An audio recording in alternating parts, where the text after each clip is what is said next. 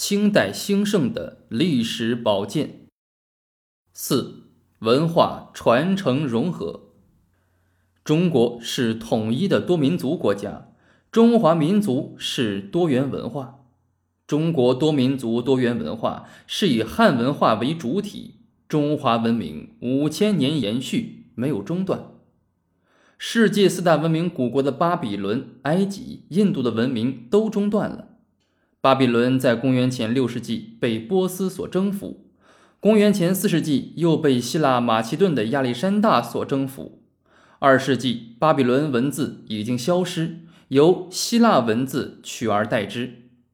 七世纪后，则为阿拉伯人所占，巴格达成为阿拉伯帝国的首都。埃及在公元前三百年被希腊人侵占，此后又变为罗马人统治。希腊语成为官方语言。到七世纪，阿拉伯人占据埃及，此后阿拉伯文成为唯一通行的文字。伊斯兰文化涌入埃及后，埃及的宗教崇拜、法老制度等传统文化全部消失，古代语言文字完全消亡。印度公元前十三世纪遭雅利安人入侵，七世纪中亚突厥穆斯林开始不断侵入印度。十世纪建立了穆斯林王朝，统治印度六个世纪之久，迫使印度人改变了宗教信仰。近代又成为英国的殖民地。四大文明古国，只有中国几千年来始终维持了独立的民族生命。虽然历史上也有短暂分裂或建立少数民族政权，但我们的文化从夏商周以来传承连续。中华民族几千年来文化传承延续不断。哲学家冯友兰曾经说过：“当世列强有今而无古，希腊罗马有古而无今，唯我中国有古有今。”大家都知道，中世纪罗马教皇的十字军东征强迫推行天主教文化。清朝满族入关后，没有向各族强制推行自己的文字。语言、宗教、文化，而是对汉文化、蒙文化、藏文化、伊斯兰文化等民族文化的政策，如同《礼记》中所说“和内外之道”。清朝对中华各民族的多元文化总的态度、总的政策是吸收、融合。一对蒙古文化，用蒙古文字母拼写满洲语言，创制满洲文字。对蒙古喇嘛教加以尊崇，进行笼络。皇太极在盛京兴建十圣寺，乾隆改北京雍王府为雍和宫，这是两个尊重蒙古文化的实例。二、西藏文化，在皇宫兴建雨华阁，在承德避暑山庄仿照拉萨布达拉宫的法式兴建普陀宗圣之庙。普陀宗圣就是藏语布达拉的汉译。普陀宗圣之庙占地二十二万平方米，有近四十座庙宇，是承德外八庙中最大的一座寺庙。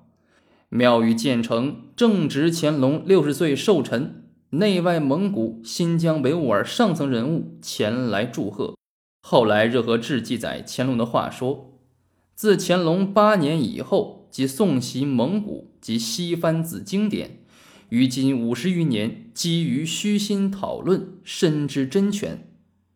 从中可以看出清朝皇帝虚心学习蒙古、西藏文化的态度。又在承德建须弥福寿之庙，即俗称班禅行宫。乾隆四十五年，六世班禅从西藏日喀则来到承德，庆祝乾隆七十大寿。乾隆命按照班禅在日喀则的。扎什伦布寺式样建造，后来六世班禅到北京因病圆寂，乾隆为他在北京皇寺修建清净化成塔。承德避暑山庄外八庙融合了我国汉、蒙、满、藏、维等多民族的建筑文化艺术，是和在建筑文化艺术上的体现。普宁寺为纪念平定准噶尔叛乱而建，庙内碑亭由满汉。蒙藏四体文碑，碑文记载其事，就是一个例证。三对伊斯兰文化，雍正八年五月，属安徽按察使鲁国华调奏，回民戴白帽设礼拜寺，妄立把斋名目，请严刑禁止。雍正帝谕曰：“回民这在中国，其来已久，以既为国家边盟，既皆为国家赤子也。朕。”临御天下，一视同仁，置回民之自立为一教，乃其先代相传之土俗。亦由中国之大，五方风气不习，习上因之各异，其来久矣。历观前代，亦为通行禁约，强其化一也。后来命将鲁国华交部，严加议处。四对汉族文化。在中国历史上，一个少数民族建立的政权对汉族文化努力学习、积极吸收，满族做的是很突出的。第一，学习汉族的制度，如考试制度，实行科举考试，满洲八旗、蒙古八旗都参加科举考试。第二，六部尚书侍郎二元制，辽代的契丹官制在《辽史百官志》中记载。以国制治契丹，以汉制代汉人。金朝的官制在《金史百官志》中记载：“金承辽制，但有损益。”清朝中央六部的尚书侍郎实行满汉双轨制，或称满汉二元制。尚书满汉各一人，侍郎左右满汉各一人。这比辽朝、金朝、元朝的官制应当说是一个进步。第三。翻译汉族典籍，大量翻译汉族的儒家经典以及优秀的文学作品，如用满文翻译《红楼梦》《西厢记》《聊斋志异》《三国演义》《水浒传》等；书法满文篆字，文学纳兰性德，其父为康熙朝大学士明珠。纳兰性德二十二岁中进士，一个说满语的叶赫青年，著有《纳兰词》。主编《通志堂经解》，他被誉为清代第一词人，其中的《木兰花令》和《长相思》尤为著名。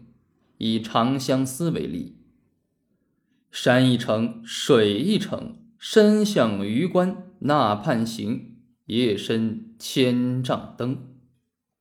风一更，雪一更，聒碎乡心梦不成，故园无此声。”这首词上下片各十八个字，自然隽永、清逸、淡雅，被王国维誉为千古壮观。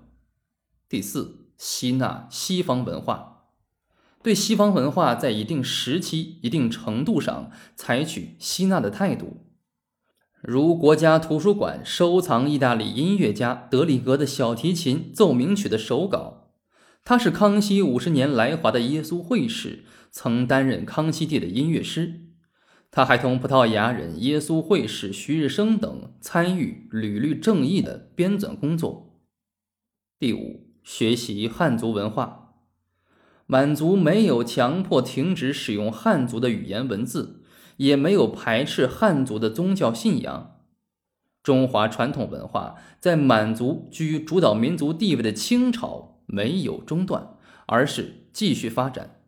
特别是清代，满洲的语言、文字、宗教、文化都同汉族不同，但是满洲学习、吸纳、整理、总结汉族的传统文化，如编纂《全唐诗》《全唐文》《康熙字典》《古今图书集成》《黄鱼全览图》《京城全图》《五体清文鉴》《大藏经》《四库全书》等。有人说乾隆编修《四库全书》是四库出而古书亡。当然，乾隆修《四库全书》也有它的负面作用，如抽回、篡改、封禁、错漏。然而，因修《四库全书》是三千五百多种、七万九千多卷、二百三十万页的珍贵古籍得以保存，传先哲经韵，亦后学批览。现存《四库全书》文渊阁本、文津阁本、文素阁本三种完整的真本，还有文澜阁本。这是迄今世界史上规模最大的一套图书集成。另外，《大藏经》雍正、乾隆时雕印是木版印刷史上最大的一部书，七千六百万字，印制一百部，七百二十四函。它共用梨木雕刻经版七万九千零三十六块，重四百八十吨，两面雕版保存完好。清朝的文化会和各民族文化的精华加以继承和发展。以使各个民族如《礼记》《礼器》中所言“合于人心”，就是文化和人心和，这是清朝三祖三宗兴盛的重要原因之四。五、社会编制聚合。满洲兴起，对待不民怎样组织？降服不民怎样组织？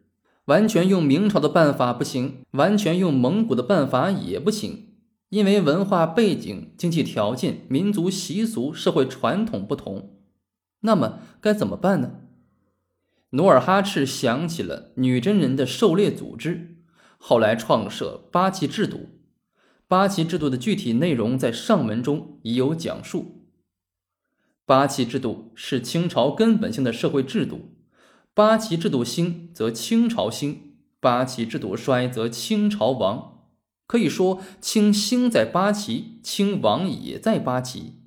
八旗制度为清朝兴盛的重要原因。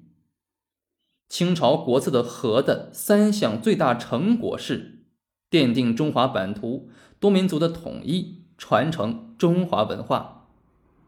和的反义词是分，和则成，分则败；和则强，分则弱；和则盛，分则衰；和则荣。分则辱，合则存，分则亡。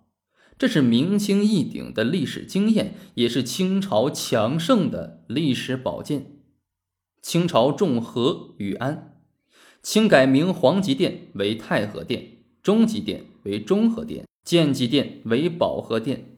清改名承天门为天安门，后宰门为地安门，再加上皇城的长安左门、长安右门。东安门、西安门突出和与安，国家与民族的和与安成为清朝治国的国策。那么清朝后来为什么衰落败亡了呢？如果说清朝兴盛的根本原因在于一个“和”字，那么清朝衰落的根本原因也可以用一个字来概括，这就是“僵”字。具体来说，诸王大臣协和，强调君主而忽视民主。民族关系统合，强调民族联合而忽视民族平等；经济多元整合，强调以农为本而忽视近代工业；文化传承融合，强调继承传统文化而忽视科学技术；社会编制聚合，强调八旗严密组织而忽视民人的根本利益。总之，以上五个问题。敬天法祖，率祖旧章，没有跟上世界发展的大趋势，没有顺应历史潮流，不断维新与时俱进，最后落伍淘汰出局。总之，清朝强盛必然有一重大的内因寓于其中。这个内因是什么呢？就是中华文化精髓和中华民族精神和的价值观。这是清朝强盛的内在因素，也是中华民族伟大生命力和凝聚力的内在因素。清朝兴盛的基本经验和诸王大臣协和、民族关系统合、经济多元整合、文化传承融合、社会编制聚合，就是领导和民族和经济和文化和社会和。这是清朝兴盛的主要原因，也是清朝兴盛留给后人的历史宝剑。